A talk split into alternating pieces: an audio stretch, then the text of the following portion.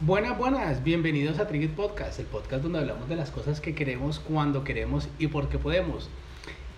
Pues muchachos, otra semana más aquí en el podcast y esta vez tenemos una de las películas de lo que viene siendo las series de películas que van sacando de DC Comics, adaptaciones de estos cómics que ya son bastante famosos en el mundo DC. Y esta vez tenemos a Justice League Dark Apocalypse War para hablar de ello tenemos a arroba Blacknews. Buena gente, ¿cómo están? Arroba Taimati. Hola, muy buenas a todos. Y a nuestra invitada estrella especial, María. Hola a todos y todas. Y pues que les está hablando arroba Cool. Y pues muchachos, empezamos a hablar un poquito de esta película que pues es bastante reciente. Es la, la, la más reciente, de hecho, de, de esta saga.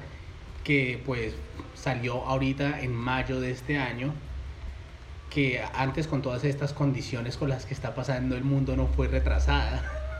De milagro.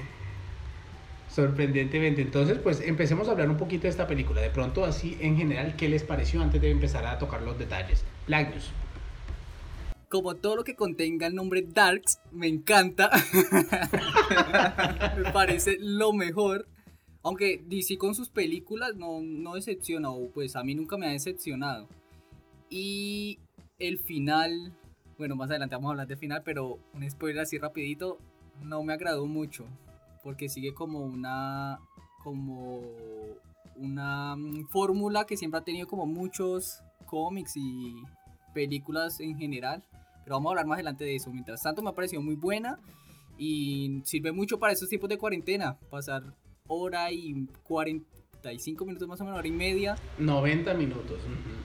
Eh, viendo una película de estas que la verdad no falla y para los fans una de la va a ser yo creo que icónica por este tema del coronavirus. Tai, ¿qué piensa de la película? Pues a mí la película me gustó, la verdad que viene siguiendo la línea de lo que es el universo animado de DC, con todas sus películas con un poco más de oscuridad a lo que ya nos tienen acostumbrados. Eh, la verdad es que yo creo que es un final pues decente o hasta bueno, si uno le de cierta manera, en lo que viene siendo pues todo lo que fue desde a partir del Flashpoint, que empezó pues la adaptación de lo que viene siendo los nuevos 52. Entonces a mí en lo personal me gustó la película, la película como tal es buena, ya mirándola con todo el conjunto me parece que es una buena adición y pues ya como final de esta etapa también me pareció bastante pertinente. María, ¿qué piensas después de haber visto esta película? Siento que es como muy, muy acorde a lo que nos ha llevado la línea editorial. Entonces, en este caso me gustó, me gustó el manejo de personajes, me gustó eh, la historia. En sí, en el contexto, yo al principio dije, ah, bueno, nos van a contar esa historia donde ellos van a pelear, eh, no pueden ganar, pero al final ganan. Bueno, siempre me ha gustado, me llama la atención. Pero digamos, ver que ellos van con todas sus ganas y esa carnicería que qué pasa, pues definitivamente me dejó con la boca abierta. Desde mi punto de vista yo sí creo que es una muy buena película, sobre todo porque eh, yo siempre he pensado que DC ha manejado mejor lo que viene siendo su universo animado a comparación de lo que lo hace Marvel. Entonces son unas mejores adaptaciones, son más fieles a los cómics y pues no se cortan en tanto de ser como material para todo el mundo, sino que si tienen que ser más explícitos, lo hacen sin necesidad de decir, ay, es que los niños piensen en los niños. Entonces siento que por esa parte es mejor el universo animado. La película me gustó, hubo un momento en donde yo dije, mm, ya siento para que el final ya lo, lo vi venir desde un punto y al final cuando llegó dije, ah, pues bueno, de pronto con que nos hubieran sacado un plot twist al final hubiera sido mejor, pero en general me gustó mucho, la animación estuvo bastante bien, que es algo de lo que caracteriza yo creo que DC su estilo de animación. Entonces, la verdad no tengo mucha queja que, que comentar. Además de que creo que la participación de Constantine en esta película fue, obviamente fue protagonista, ¿no? Pero siento que fue necesaria para esta versión Darks de la, de la Justice League para contar esta historia, ya que él es como más afina a este tipo de relatos. Sí, es que Constantine, siempre que aparece, uno sabe que va a ser algo brutal. No, no hay por qué estar, digamos, privándose de estas cosas, no, es el momento de mostrarlo todo. A mí me gusta mucho Constantine, me parece un personaje eh, como muy lleno, es el personaje que además envejece para la primera digamos, para los cómics, él empieza como de treintañero, 20 años, no, mentira, sí, treintañero. Y para los últimos cómics que han salido de Constantine ya tiene 50 años, ya es un hombre que ha pasado por muchas cosas, entonces que lo muestren en esta en estas películas a mí me llamó la atención. Yo dije, oh, esto va a ser un poco más adulto. Sí, además de que en una película pasada siento que hizo una colaboración con Batman, si no estoy mal, y esa película me gustó muchísimo. Siento que ese par de personajes congenian muy bien, muy muy bien. Lo que sí no siento que congenien mucho es Constantine con Superman. Debido pues a sus como sus lineamientos más oscuros de Constantine y el tipo de magia que además en la película vimos que a Superman no le gusta la magia.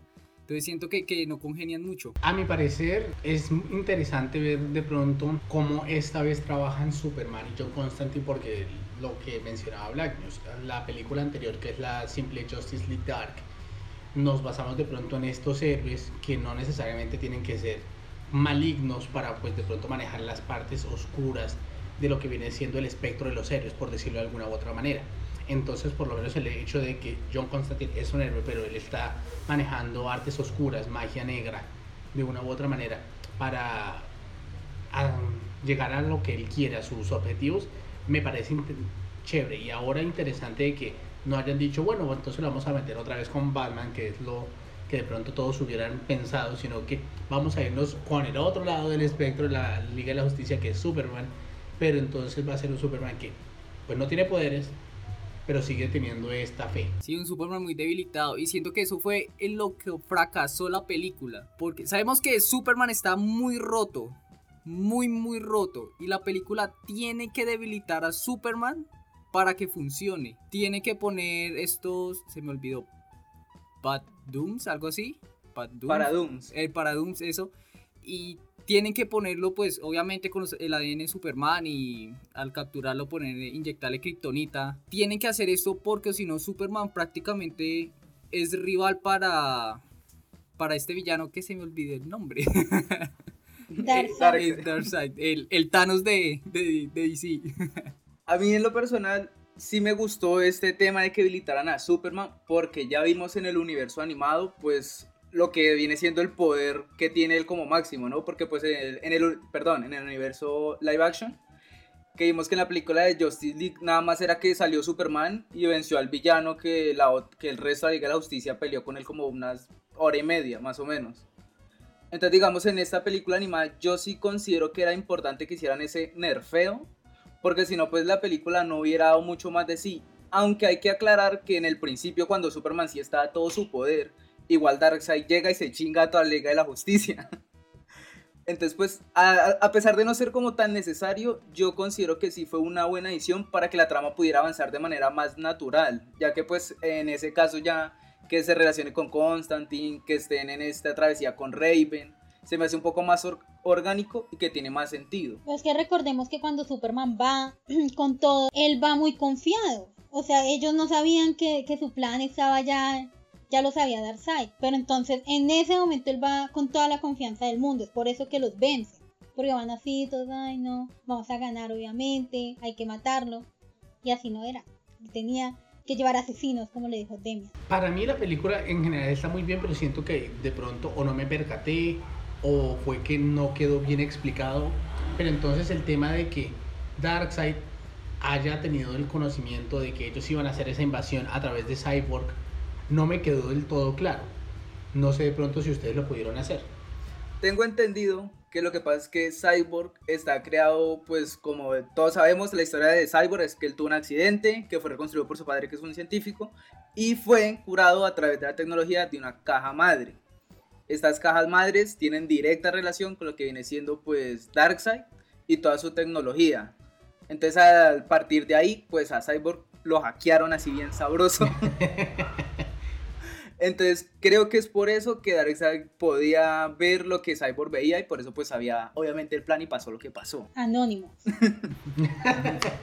pues entonces de pronto ese punto para alguien que no es tan conocedor puede decir, bueno, ¿y aquí qué está sucediendo?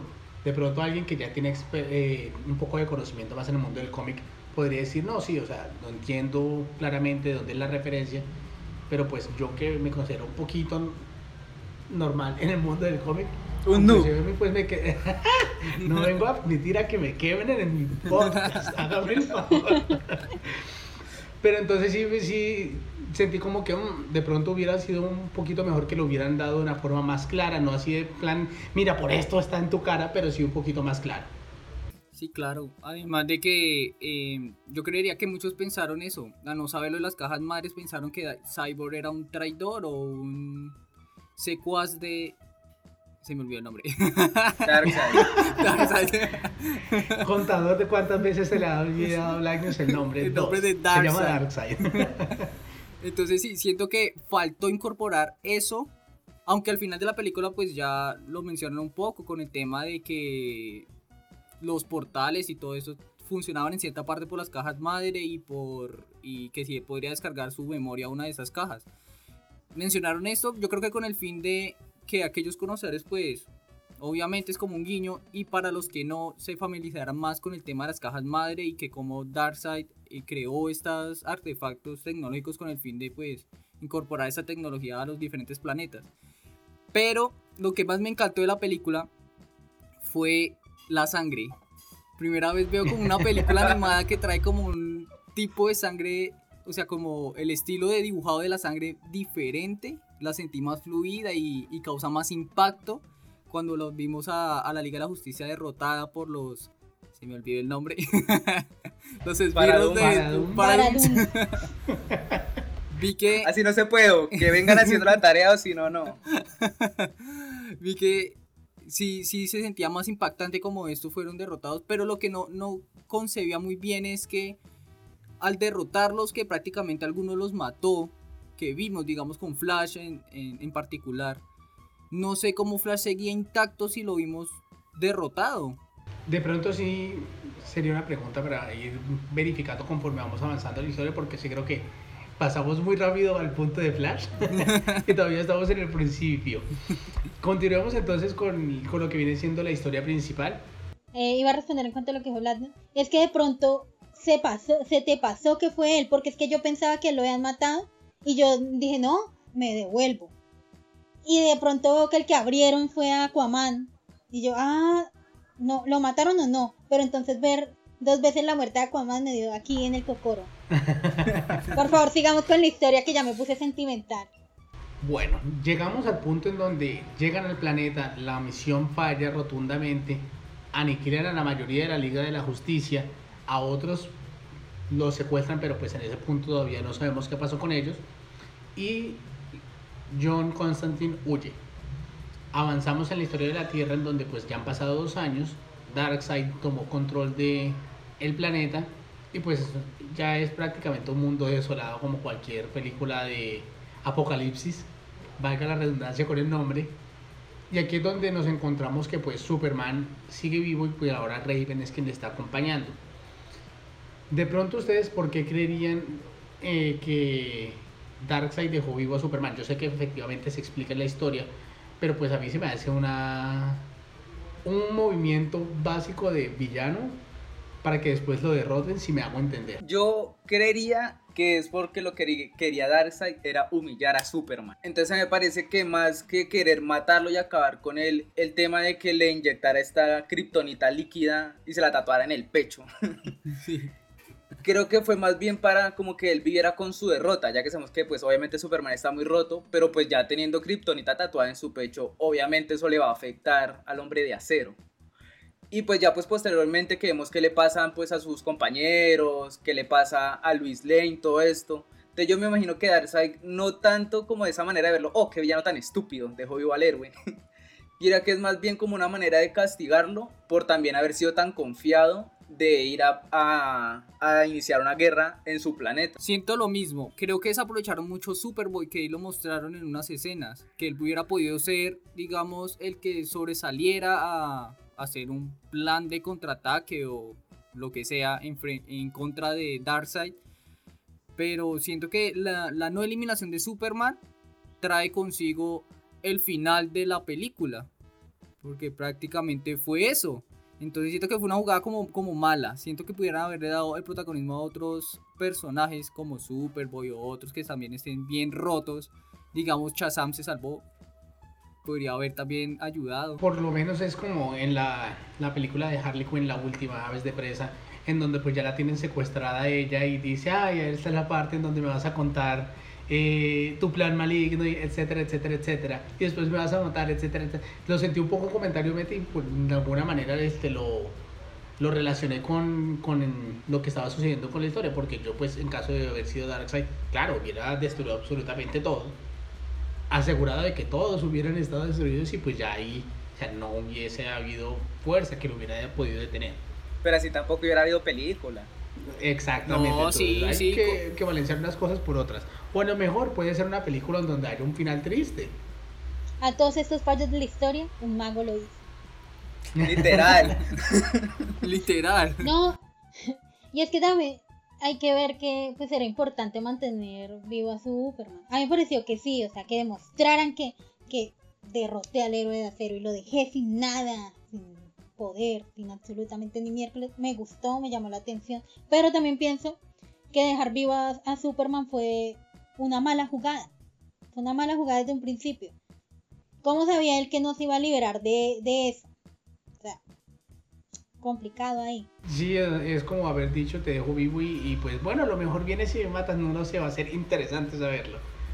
Lo otro que tampoco concuerdo es que por o sea, también la unión de Superman con Raven también daba a cabida a un final, prácticamente. Nos estaban contando el final desde el inicio.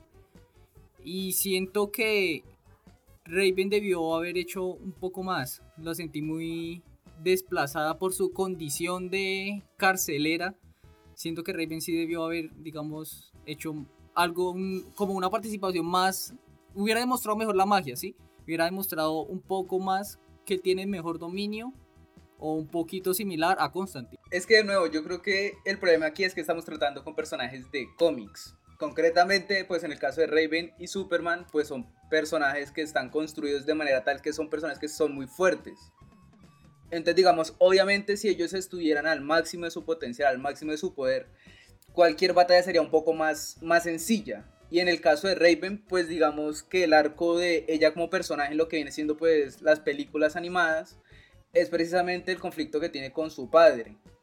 Entonces, pues que aquí se vea como reflejado en cómo está ella de mal, cómo está desgastada, cómo todo esto, fuera de que es un nerfeo que le hacen porque es muy necesario, yo creo que refuerza lo que viene siendo la historia personal de ella y el viaje que concluye precisamente pues ya al final de esta película. Desde mi punto de vista, yo creo que la historia de Raven está muy bien llevada, sin embargo, creo que desde el momento que nos dan a conocer que Trigon está encerrado y que Raven es la carcelera, el final era muy obvio, o por lo menos para mí fue así.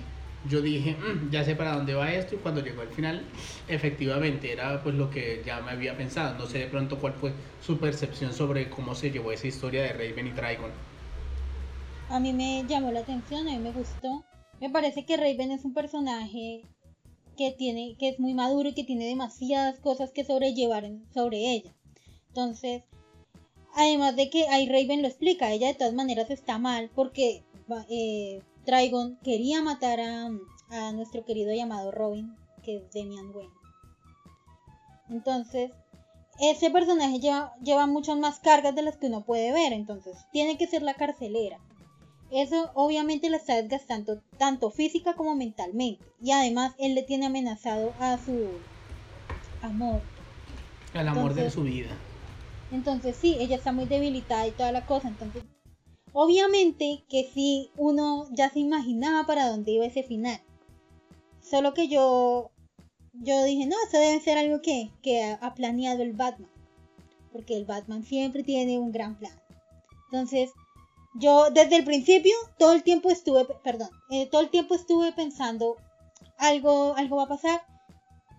Es, algo debe tener hecho el Batman. Sí, pero siento que ese factor también fue como flojito. No se supone que ahí en la película, o bueno, en toda la serie, Batman es un personaje que tiene una cualidad intelectual muy grande, ¿no? O sea, está súper roto en esa parte, porque lo físico, nil.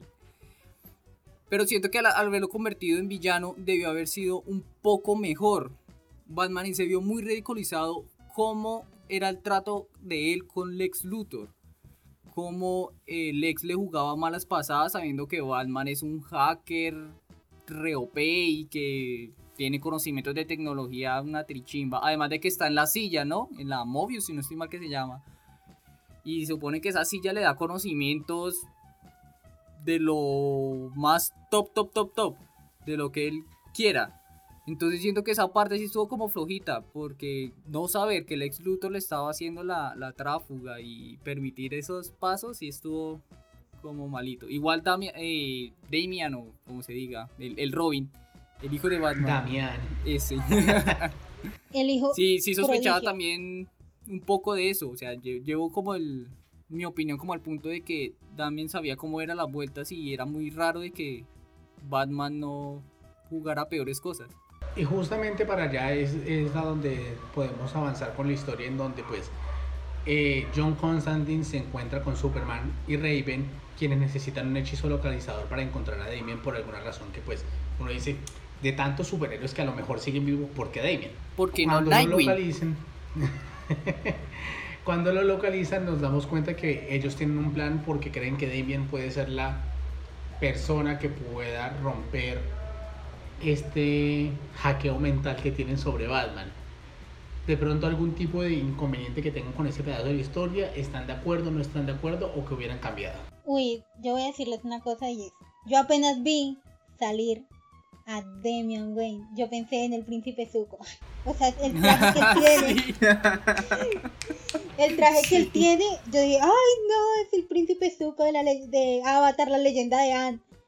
Además a mí me encanta Damian, me parece que es un personaje como, como crudo. me o sea, me gusta, es porque es muy arrogante y muy egocéntrico en lo que él cree que sabe.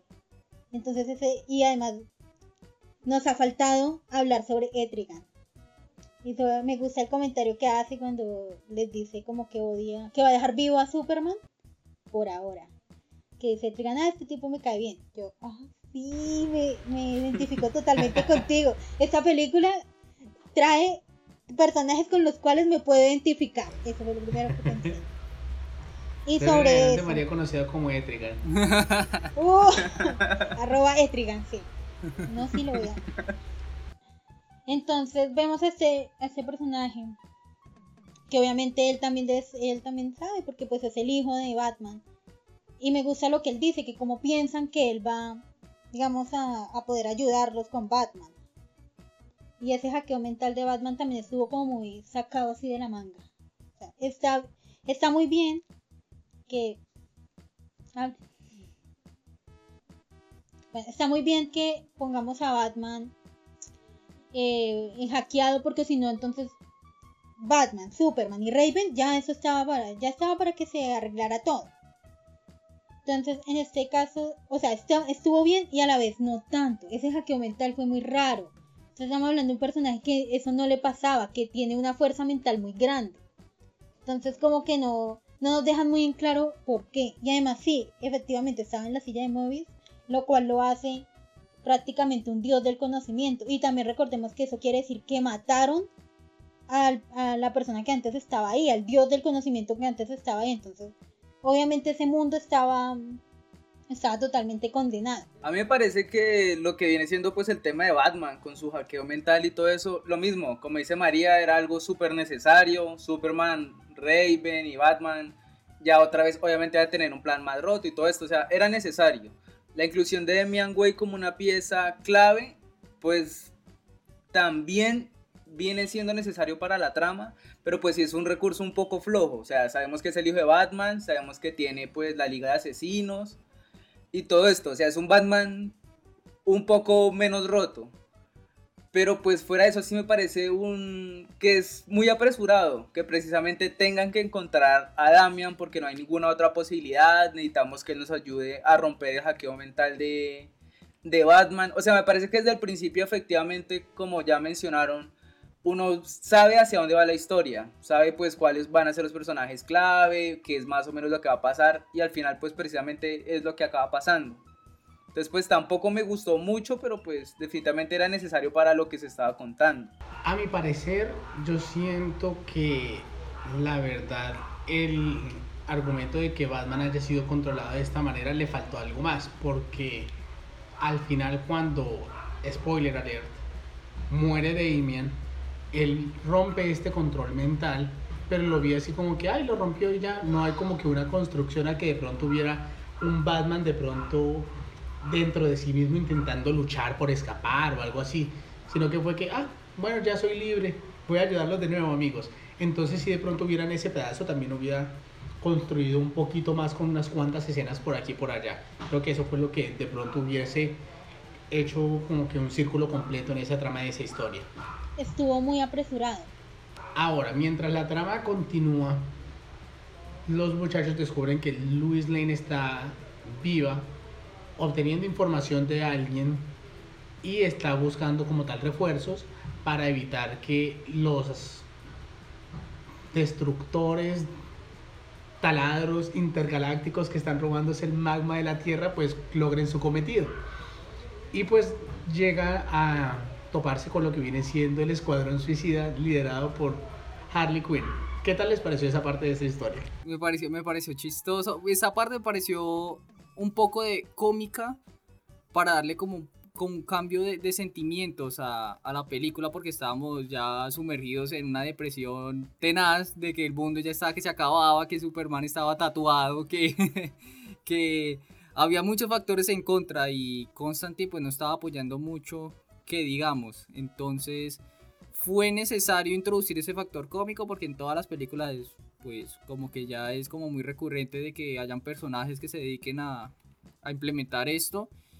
Y no lo que no siento bien es que Harley Quinn sea, haya sido la como la líder, ¿no?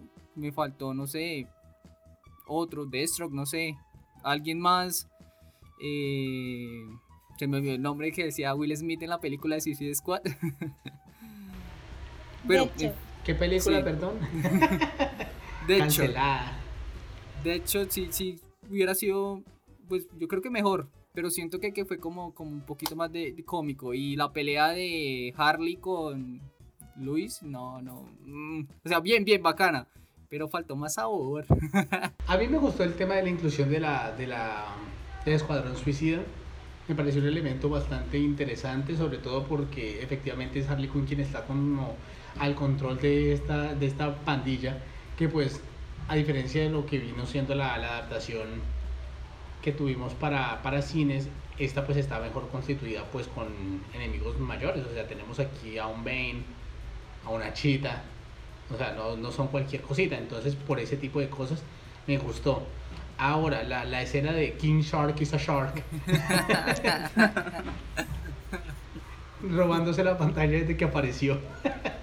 Siendo la ex de Constantine. Siendo el ex de Constantine. Entonces, pues estuvo muy chévere. Arriba la inclusión, arriba que se haya robado la, los momentos en donde apareció hasta que pues implota. Sí. Prácticamente, prácticamente fue algo que no esperaba, la verdad. Pensé que se refería a Harley y yo como que también pensé como que, uy, ¿cómo así? ¿Y el Joker? ¿Y cómo, cómo fue eso? Cuando le pica el ojo, yo, ¡ay, pillín! Picarón. Picarón. Esta abejita de panal en panal. Pero siento que algunos no le dieron bien, eh, mucho protagonismo.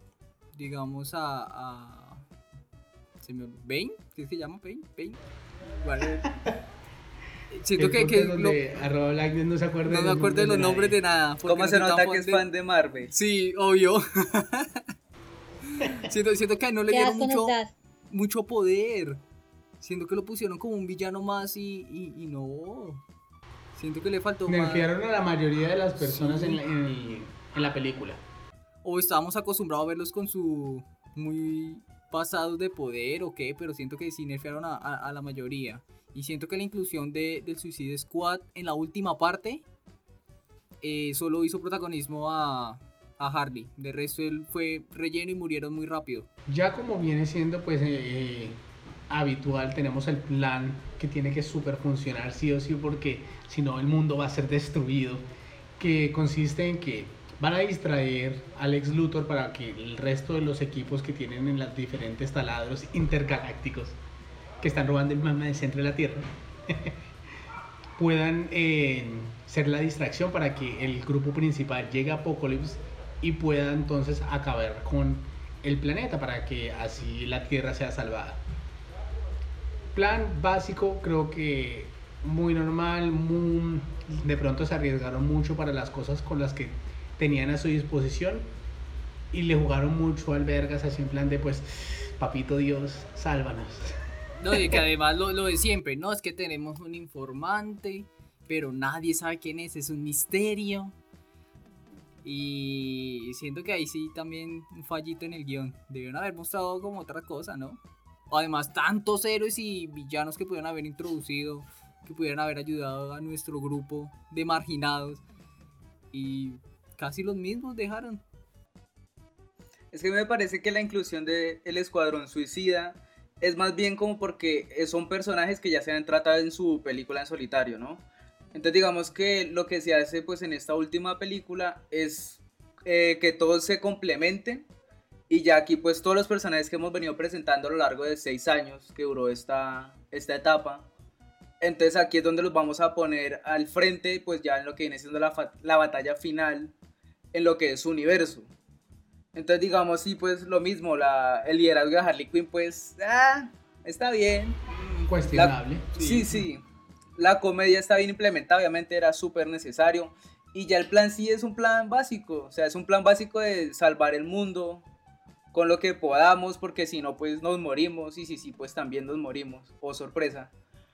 Entonces, pues es como eso, la verdad es que apuntaron lo mejor que tenían y pues hicieron lo que, lo que, lo que pudieron hacer prácticamente. Bueno, es que en esta película ellos dijeron vamos a tratar con Liga de la Justicia, Jóvenes Titanes y Escuadrón Suicida. A mí el Escuadrón Suicida sí me llama harto la atención porque ellos pueden dar más, ¿no? O sea, sí son unos villanos, pero por eso mismo, o sea, juguemos con que ellos son unos villanos. Ellos no tienen por qué apegarse a los planes totalmente, sino tienen que... O sea, a mí me gustaron las partes donde ellos disfrutaban asesinando a los paraduns.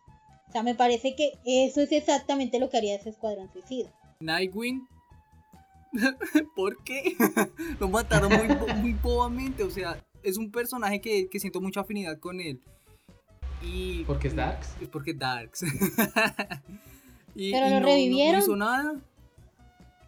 sí. Pero no como quería, pero ahí está. Pero vivo, que es lo importante vivo y, sin nada en su corazón y, loco, pero vivo.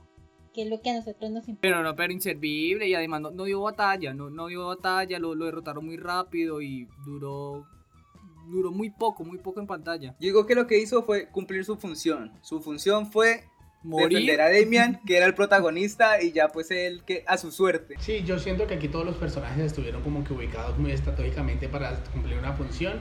La cumpliste, evacuemos, continuemos con la historia y fue prácticamente como se desarrolló. Ahora, ya llegando a lo que viene siendo el clímax de la historia, llegamos a lo que viene siendo el don nuestros seres llegando a Apocalypse y aquí encontrándose a las furias, que pues son bastantes de sus compañeros caídos en batalla que ahora han sido modificados para ser robots controlados por Darkseid.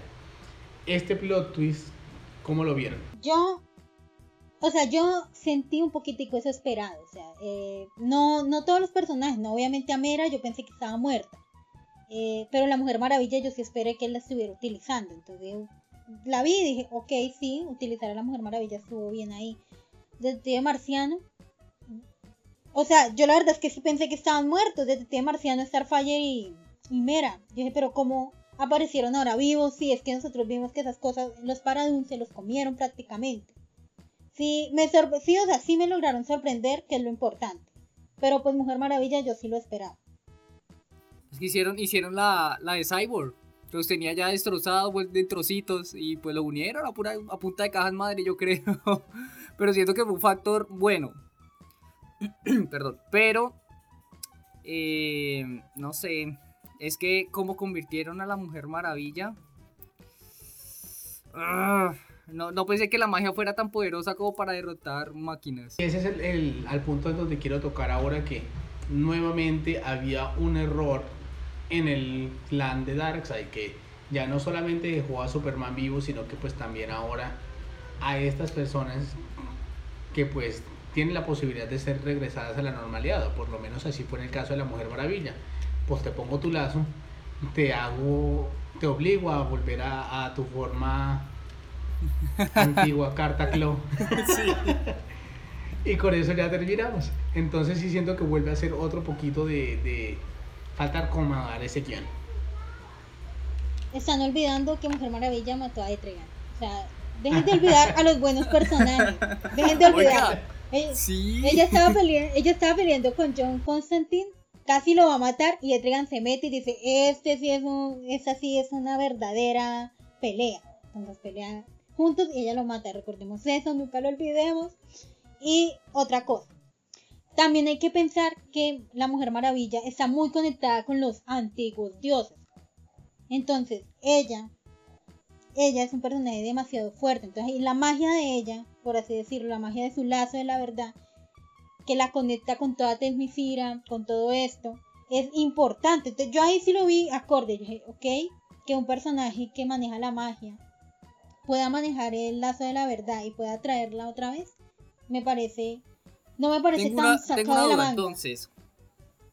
Entonces, acorde con eso, si es mejor que tenga el lazo Constantine entonces, toda la vida. Entonces, acorde con eso, si él tiene el lazo y hubiera enganchado a todos, así como un rodeo, como vacas, tú nos enganchó a todos.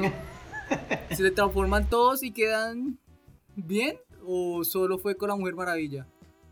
Yo creería que para, para la película, solo con la Mujer Maravilla. Pero uno debió, debió haberlo intentado con los otros. quizás. La Mujer Maravilla debió haberlo intentado también. Pero no.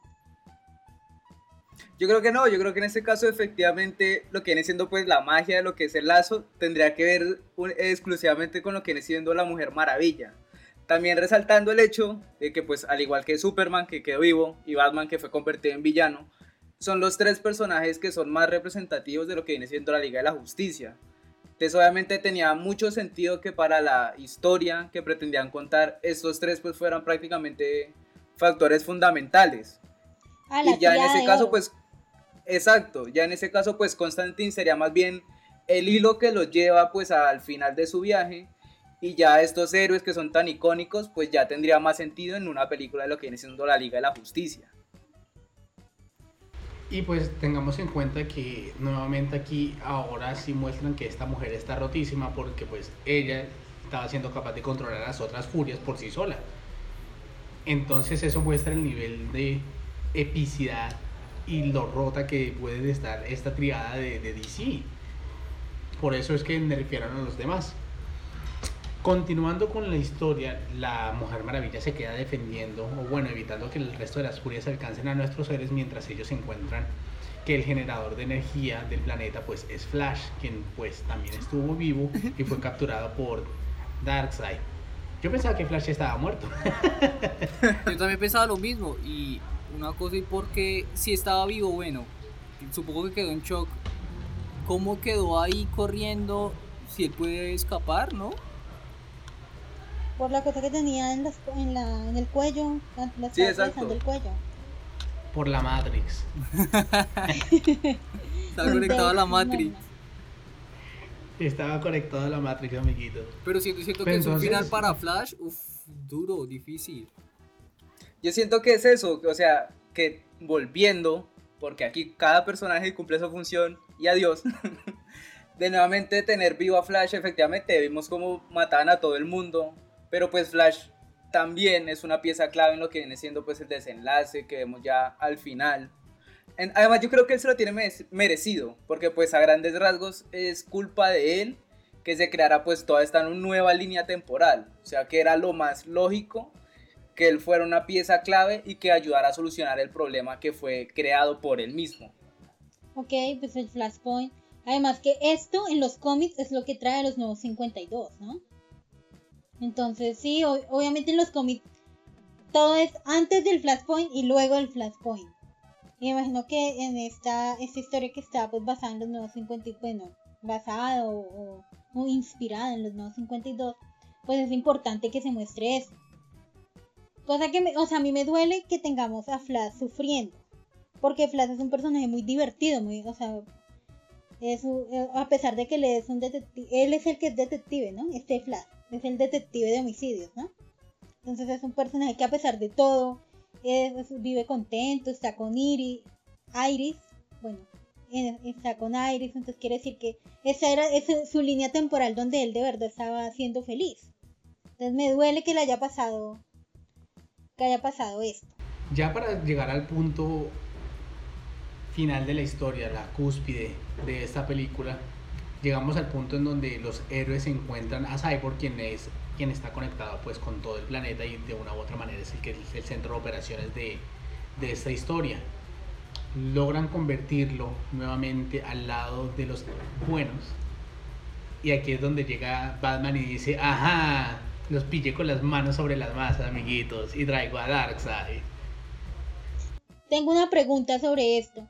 ¿Cómo vieron que Constantine maneje tecnomagia? Sea, a mí sí, sí me pareció. ¿Qué? Por- o sea, yo dije, es que si está devolviendo el tiempo en su mente o algo así, en- lo entiendo. Pero es que él dijo, estoy haciendo algo para un examen que. Y, y prácticamente es eso, tecnomagia, devolviendo el tiempo. Pero ¿qué, qué haces? ¿Qué lo es esto? formateó, lo formateó así como formatea un, un Play 2. Le dio un guamazo y. Listo. Y prenda, papá. No, siento que ahí, ahí también la, la embarraron. Ahí debieron, en, en su, pues yo creo, ¿no? En, su punto ideal, haber transformado a Batman. Con la muerte de, de Damian y que, ay, llora mi hijo, me sale la lagrimita y me transformo. Que también estuvo malo. Eh, y él haber si hackeado o formateado, lo que sea, a Cyborg. Creo que él era el único con las habilidades para hacer eso. Hubiesen hecho que Damian hiciera el hackeo de Cyborg y que luego llegase Batman.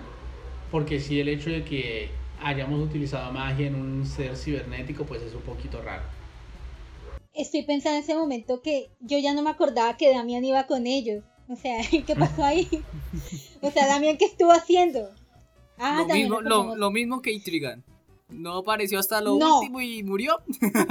Etrigan es un personaje importante porque Etrigan va haciendo sus chistes buenos y además recordemos que Etrigan estaba triste, tenía el corazón roto, había muerto un, un viejo amigo.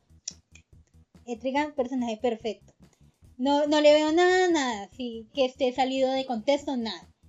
Pero sí, digamos que, que el otro, que Damien estuvo como muy olvidable. Yo digo que eso de la tecnomagia sí está un poco sacado de la manga, pero creo que en cuanto a que lo que mencionan que Damian hubiera hackeado a Cyborg, me parece fuera de poco probable e imposible, ya que pues obviamente no está al nivel de lo que viene siendo Batman, ni en este... En- exacto, ni en esta situación en la que estaban pues tenía un acceso, digamos nosotros, a, como para hackear una caja madre de Darkseid.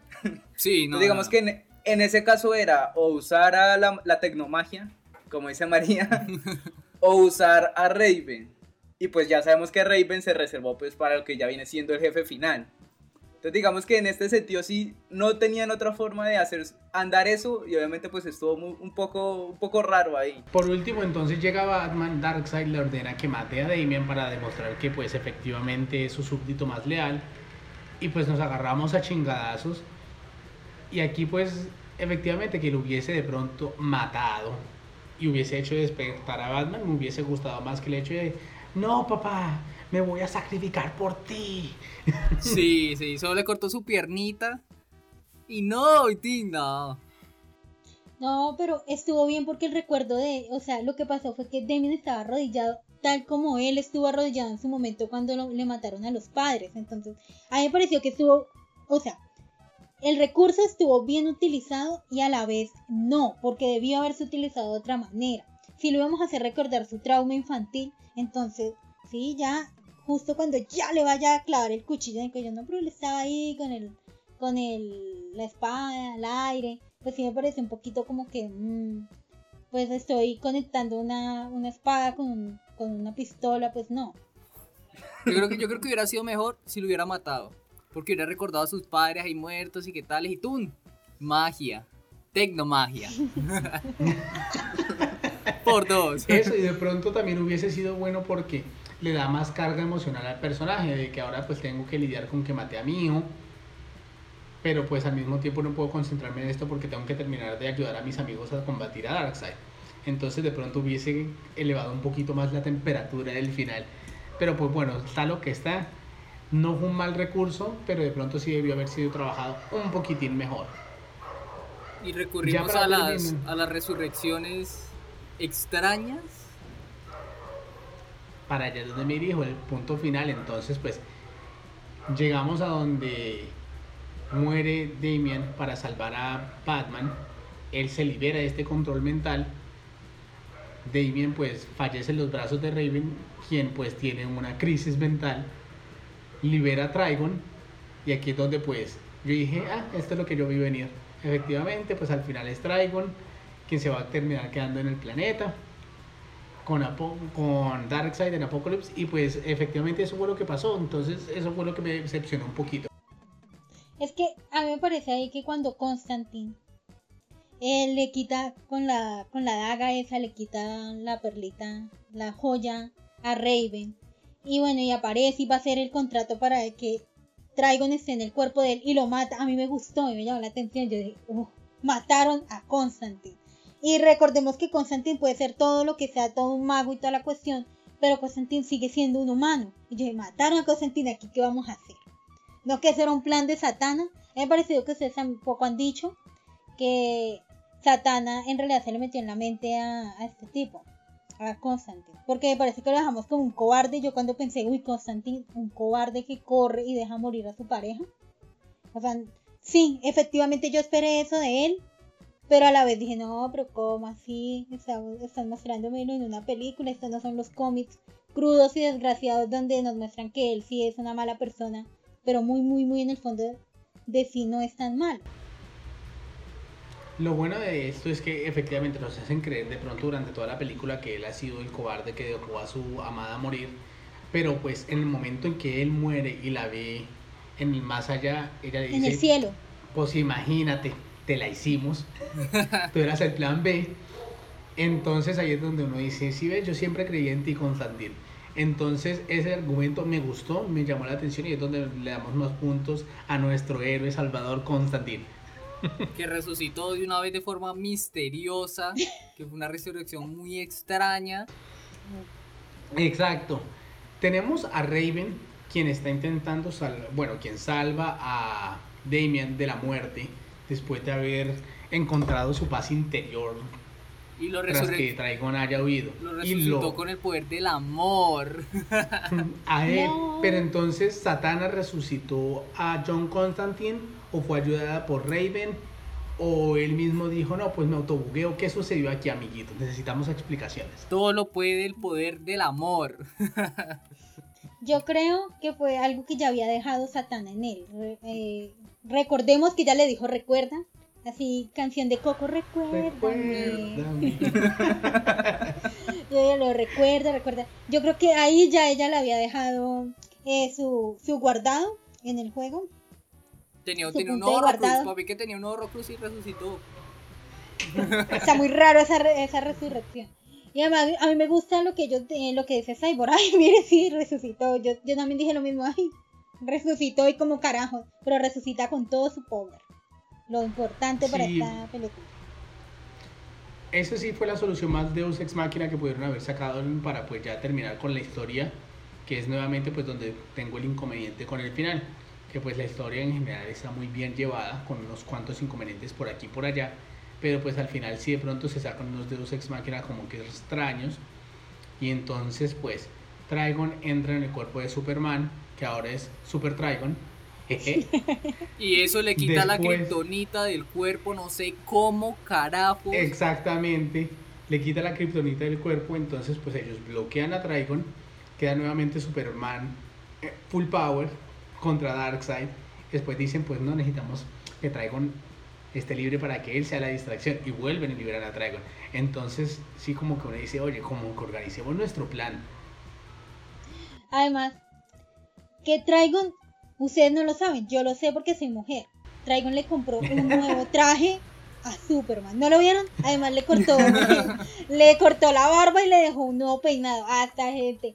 Ustedes no lo sabían, pero yo sí, yo sí apenas vi que uh, aparece su traje así al estilo Sailor. Yo dije, ¿qué, ¿qué está pasando y por qué tiene el traje? O sea, ¿por qué no quedó con la ropa hecha, hecha al menos trizas o algo? ¿Por qué? ¿Qué pasó? ¿No nos quieren mostrar el hermoso estómago de, de Superman o qué pasa? Con razón le enfocaron los pies. Con razón le hicieron un paneo del cuerpo y estás bello, Superman. Yo sí, algo cambió. Pero siento que fue una lucha de titanes. Fue una lucha de. Hubiera sido interesante ver los tres dándose madres. Los tres dándose. Sí, la verdad es que hubiese sido de pronto un poquito chévere verlos a los tres interactuar un poquito más antes de que de pronto Superman se hubiese retirado. De pronto ese factor sí hubieran también podido jugar un poquito más con eso en, en el tema del guion. Pero al final entonces deciden que todos se van. Cyborg lo que va a hacer es traer todos los paradigmas que estaban en la Tierra y va a crear un agujero negro para que entonces Trigon, Darkseid, todos los paradigmas y el planeta desaparezcan junto con él. ¿Qué les pareció ese plan? a mí me llamó la atención. O sea, a mí, yo la verdad dije, bueno, pues sí, es un plan que está acorde, va a, dar, va a darnos un final bueno, va a quedarse eh, Darkseid y Trigon peleando por lo menos por un buen rato. Me gustó que lo que le dice, que es que estos son los nuevos dioses, pues vamos a enfrentarnos con los viejos dioses, que siempre me ha llamado la atención. Eh, nos faltó también, esto no es sobre el plan, pero nos faltó hablar sobre que Lois muere y que eso es lo que trae a Superman, eso es lo que se hace que Trigon y, y Superman se, se, se separen. Sí, como, to- como toda la pelea, que todos El tuvieron su shock. Sí, todos tuvieron su shock, todos tuvieron su experiencia espiritual y se liberaron de las cadenas de los opresores. A mí se me hace que sí, que estamos perdiendo de vista lo más importante y es que el mensaje de esta película no es que la, ¿cómo era? Eh, justicia, no venganza, que es lo que le dice Damian a Batman cuando muere, que es lo que lo hace despertar y todo esto, sino que el poder del amor lo puede todo. Y por eso. Superman, Lo fue todo. por eso Superman se libera con Lois, por eso Raven revive a Damian, por eso Satana revive a Constantine, cualquiera que necesitara morir si tenía alguien que lo amaba, revivían. Por eso los que están muertos están muertos. Porque están solos y Ah. feos. sí. Entonces digamos eso, y el plan de Cyborg definitivamente es lo único que los podía salvar porque o era eso o venían los Paradons y se chingaban a Superman y pues ya vimos cómo resultó eso la última vez. Sí. Y pues si Superman no puede estando al full power contra ellos, obviamente el resto de los personajes tampoco. Entonces pues que Cyborg se sacrifique de manera de Honorable. manera tan, hero- tan honorable, exacto. Y desinteresada. Me parece lo más lógico y pues seamos honestos, estaba pegado a una caja madre en la pared, no era como que pudiera salir corriendo a ningún Sí. lado. Pero descargues en una estoy- USB. Él dijo que no podía. Creo que sí estoy de acuerdo con lo que dice sobre el poder del amor, porque incluso Raven espera y Trigon le da un mensaje de nomás le faltó te quiero hija, siempre te he querido, ve con ellos. Porque fue de todas maneras un mensaje de hasta los malos padres nos preocupamos por nuestros hijos. O sea, claro que a mí sí me, sal- me parece como complicado que Trigon, que siempre ha querido la destrucción del mundo y su hija solamente es el puente para eso, sí se preocupe por su hija, pero pues lo vemos ahí. El amor lo puede todo. Yo diría que el amor de Trigon es más fuerte que Darkseid. Y que lo que pasa ahí es que es lo mismo, lo mismo que pasó con Darkseid dejando vivo a Superman, es más bien una cuestión de poder, ya que pues obviamente Trigon es el demonio más poderoso, Darkseid es el más poderoso de los nuevos dioses. Entonces digamos que lo más lógico entre personajes que son creados como estas entidades superpoderosas y malvadas, lo más lógico, no, pues peleemos por el mundo a ver quién se queda con esta vuelta. Entonces, pues digamos que yo, yo creería que es más bien eso. Y que pues ya que Trigon por decisión propia se quede ahí, que le diga a Raven que adiós y qué tal. Me parece un cierre no tan lógico, pero es un cierre al fin y al cabo. Y yo creo que con lo que trabajaron en la historia y con lo que nos mostraron, pues fue el mejor cierre que le pudieron haber dado, la verdad. ya todos se escaparon de- del planeta, llegamos a, la Tierra nuevamente, donde Batman dice, pues miren, ya perdemos un tercio de nuestro núcleo, ya pues nada que hacer amiguitos, va a haber gente que se muere, en el mejor de los casos pues no tanta, y aquí constante le dicen, Flash, sé lo que hiciste, te toca hacer otro Flash, pues amiguito. Sé lo que hiciste el verano pasado. Aquí hay que resaltar algo y es que Flash se vuelve mamadísimo de un momento a otro. Sí. Después sea, de yo- estar demacrado. Ese, o sea, me parece que la animación y todo, el dibujo, la sangre, efectivamente estuvo muy bien manejado a lo que viene siendo a lo largo de la película. Pero en este momento a mí me pareció curioso ese detalle en cuanto a lo que viene siendo el diseño del personaje. Que dijeran, no, está desnutrido corriendo hace dos años y no estoy mal, pues, por lo que pasó. Y llega a la Tierra y está mamadísimo otra vez. O sea, yo sé que el metabolismo, que el metabolismo de él es más rápido y todo esto, pero pues, No un se poquito pase. de coherencia ahí. Sí, Sí. sí. Y siento, siento que el final fue. Que tenga que hacer otro Flashpoint, no me gustó. Siento que entonces todo lo que se vivió en esta película al carajo. Todas las muertes, Shazam y todos los que murieron, para el carajo. Hagamos otro Flashpoint y reiniciemos. Swamp, Swamp Thing, todos. No. no, hagamos un Flashpoint. Y nos vemos en otra ocasión, amiguitos. Y así acaba. No, no me gustó. Yo la verdad solamente tengo una preocupación con este tema y es el hecho de que de ahora en adelante utilicen este recurso de más. Porque ahora dicen, no, pues toda la tierra valió madres, Flash haz lo tuyo.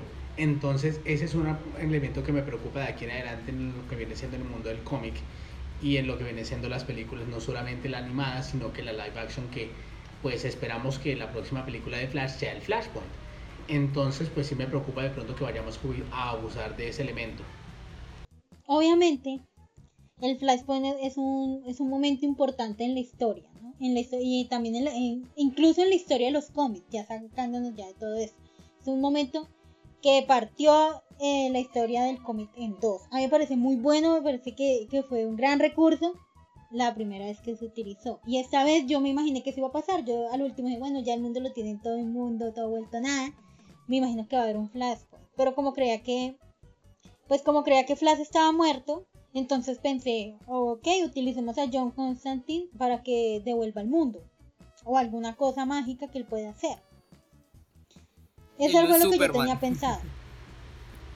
Desde mi punto de vista, yo creo que aquí pasó algo muy parecido con lo que pasó con Marvel por hacer la comparación directa. Que el primer Flashpoint fue muy bueno. Y uno dice, óyeme, qué, qué historia tan chévere. Y la segunda vez uno dice, ay, otra vez, ok, ah, pues bien. Que es muy parecido con lo que pasó con el Civil War. Que el Civil War la primera vez fue este evento tan espectacular. Y el segundo dice, ah, pues otro Civil War, ok. Entonces sí es algo que me causa un poquito de... me concierne. Bueno, pero es que la cuestión con el Flashpoint es que de todas maneras, él al haber ocasionado el primer Flashpoint, bueno, vemos que están todos los eventos en los que, bueno, Superman no viene, eh, eh, que Batman no es, no es Bruce, sino que es el padre de es Thomas Wayne. Entonces sí, bueno, todos los cambios que hubo. Cuando él se devuelve a arreglar ese flashpoint, el problema fue hacer ese flashpoint desde el principio. Por eso él es el culpable de todo lo que pasó. Y eso lo explica um, Constant. Entonces ese es el problema, por eso él le toca devolverse. No creo que sea un, recurso que siempre se vaya a utilizar, pero yo creo que ellos de los directores y los escritores y el guionista pensó, no, ya ese es el momento de terminar eh, Liga de la Justicia Oscura, de terminar todos estos eventos, vamos a terminar con el Flashpoint que pues elimina toda esta línea temporal. Y, vam- y me imagino que las nuevas películas comenzarán con otra línea temporal en la que podremos ver otros personajes. Yo digo que efectivamente eso, esa es la resolución que buscaron darle los escritores de esta película. Que tenemos lo que es el flashpoint inicial que causa flash y el, flashbo es el flashpoint final que encierra lo que hizo el flashpoint anterior. Entonces se puede tomar como, como eso, como efectivamente lo que dice María, que es un cierre al primero que se dio. También que es que si uno se pone a pensar, pues objetivamente uno dice, no, es que ahora van a usar este recurso cada vez que lo necesiten. Pero si uno se pone a pensar un poco más, uno dice, pero ¿y si no lo usan entonces ¿por qué no lo usan? O sea, si tenemos el recurso de volver al pasado y de borrar, reiniciar el universo en este caso, ¿por qué no hacerlo? Si ya se estableció que tenemos ese poder, entonces lo lógico sería usarlo. Entonces ahí se crea como, como esta paradoja temporal. De que, Para poder- dormir. Para, para dormir. de que si tenemos este poder, ¿por qué no usarlo? Pero si lo tenemos, ¿por qué lo repetimos? Es, es un poco eso. Y ya pues en cuanto a lo que viene siendo pues lo que el cierre de esta etapa, yo creo que efectivamente se van a plantear este flashpoint para empezar una nueva línea temporal que en este caso si seguimos los cómics podría ser Rebirth. Y ya ahí pues empezarían a adaptar lo que vienen siendo todas esas historias dando paso a esta etapa que ya pues inició y se cerró con el flashpoint y ya pues pasar a algo nuevo. Yo creo que la forma de solucionar un poquito más ese tema sería de pronto dando unas condiciones para que esto pase. No solamente el hecho de que yo corro y sucede el flashpoint, sino que demos ciertos elementos que tengan que suceder para que este flashpoint lleve, lleve lugar. Y así entonces se frenaría el hecho de que, ah, pues lo hago cada vez y al mismo tiempo callaríamos el tema de que, ah, pues si está, ¿por qué no utilizarlo? Sí, sí, es eso. Es que también toca saber cuándo utilizar el flashpoint. Siento que tampoco se debe usar a toda hora. Que, ay, hicimos una cagada en el universo. Flashpoint, no. O, ay, no, hicimos también un. Destruimos la Tierra. Que en este caso no sé qué número es la Tierra. y. 616. Necesitamos reponerla, pero no vamos a usar el flashpoint, entonces dejemos así. Entonces, no, sería como saber cuándo usar el flashpoint y que no se vea tan constante ni repetitivo. Como mencionaron, un revive estaría bien y como ya hicieron el cameo de la silla esta de Mobius, Mobius. Siento sí. que es un elemento que pueden jugar con eso y que puede abarcar diferentes eh, diferentes arcos argumentales que ya se han visto pues, a, lo- a la medida de los cómics. Bueno, ya en con inclusión, pues este, después de haber charlado un poquito sobre la película, llegamos al punto, bueno, ¿cómo la califican? De 1 a 10. Black News. Uy, güey, Mayres. Yo le doy un, un 8. Siento que la película estuvo muy bien, contó una historia que en, pues, en libreto y todo esto funciona. Hay cosas que son como ya muy constantes en todas las películas, como los planes y los agentes secretos que cuentan información, que Superman tiene que salvar la madre al final siempre. Y que si todo está mal, usemos un flashpoint.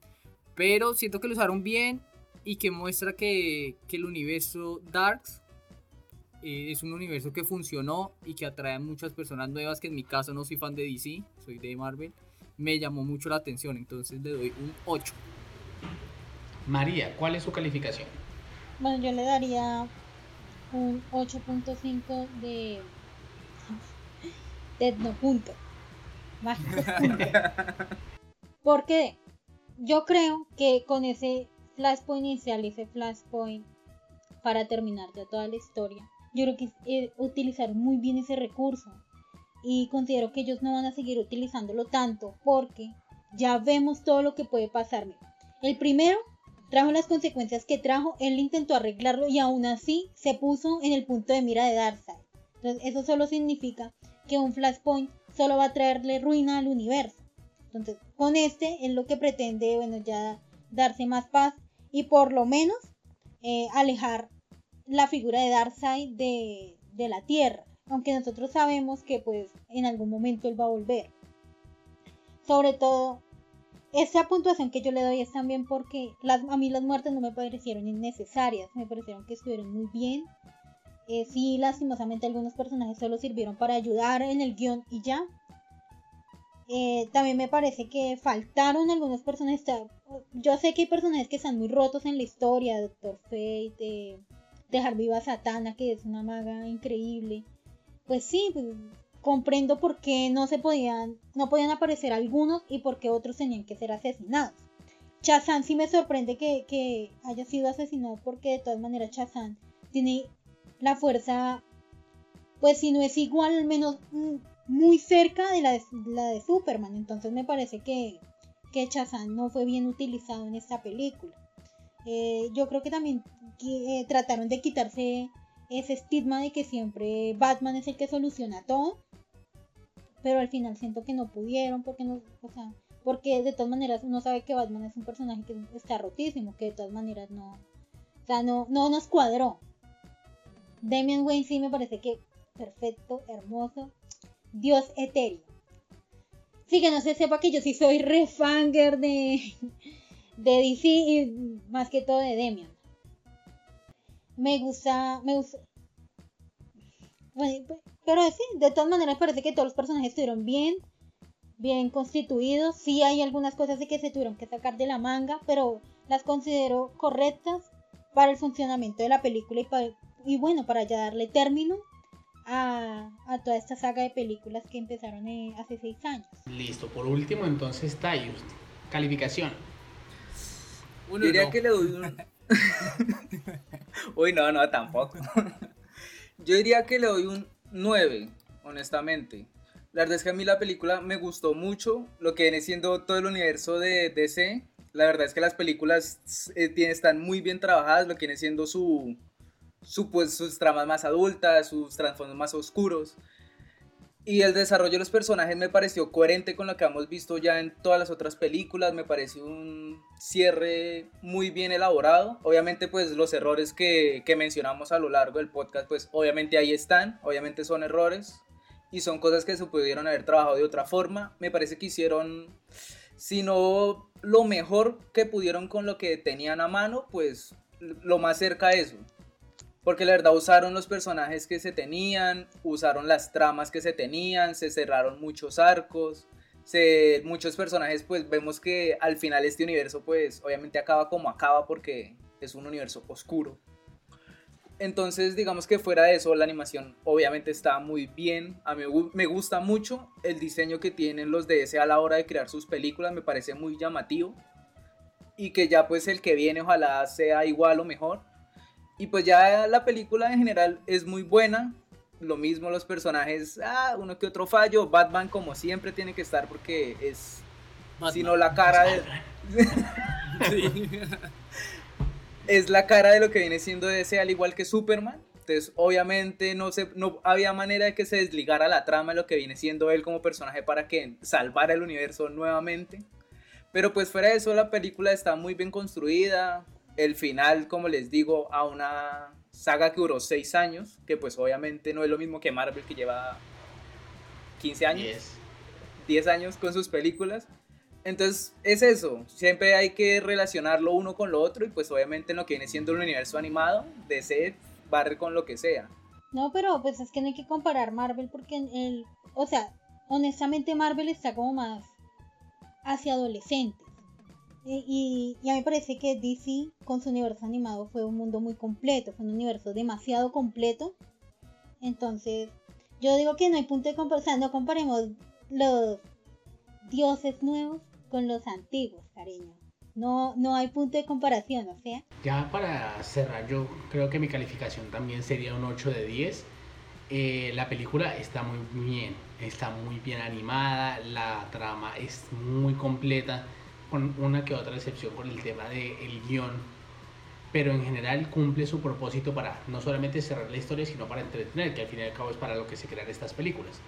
Entonces es una película que definitivamente recomendaría independientemente de si una persona es un fan de DC o si simplemente el hecho de ver una película animada le llama la atención y que si tienen la posibilidad de ver no solamente esta película, sino que el trabajo de DC con su universo animado durante los últimos años, que la verdad le, le peguen la checadita porque es un trabajo que la verdad vale la pena resaltar sobre todo y ahorita más en estos tiempos de cuarentena que pues puedan disfrutar de este contenido de calidad. Entonces, para terminar, recuerden muchachos, ¿en dónde los pueden ubicar? Black News. A mí me pueden encontrar como arroba Black News en Instagram, Twitter, Facebook y YouTube. Tai, ¿dónde lo pueden ubicar? Arroba Taimati en Twitter. María, tienes cinco segundos para dar a conocer cualquier cosa. bueno, a mí, a mí no me pueden ubicar porque mi, mi nombre de usuario es un fastidio, luego lo cambio, luego me ubican, bye, pero soy la María. Ella es la María. y a mí me pueden ubicar como cool en Twitter. No siendo más muchachos, entonces nos vemos la próxima semana. Muchas gracias a María por acompañarnos. Nos vemos, gente. Cuidado. Gracias a ustedes. Hasta luego.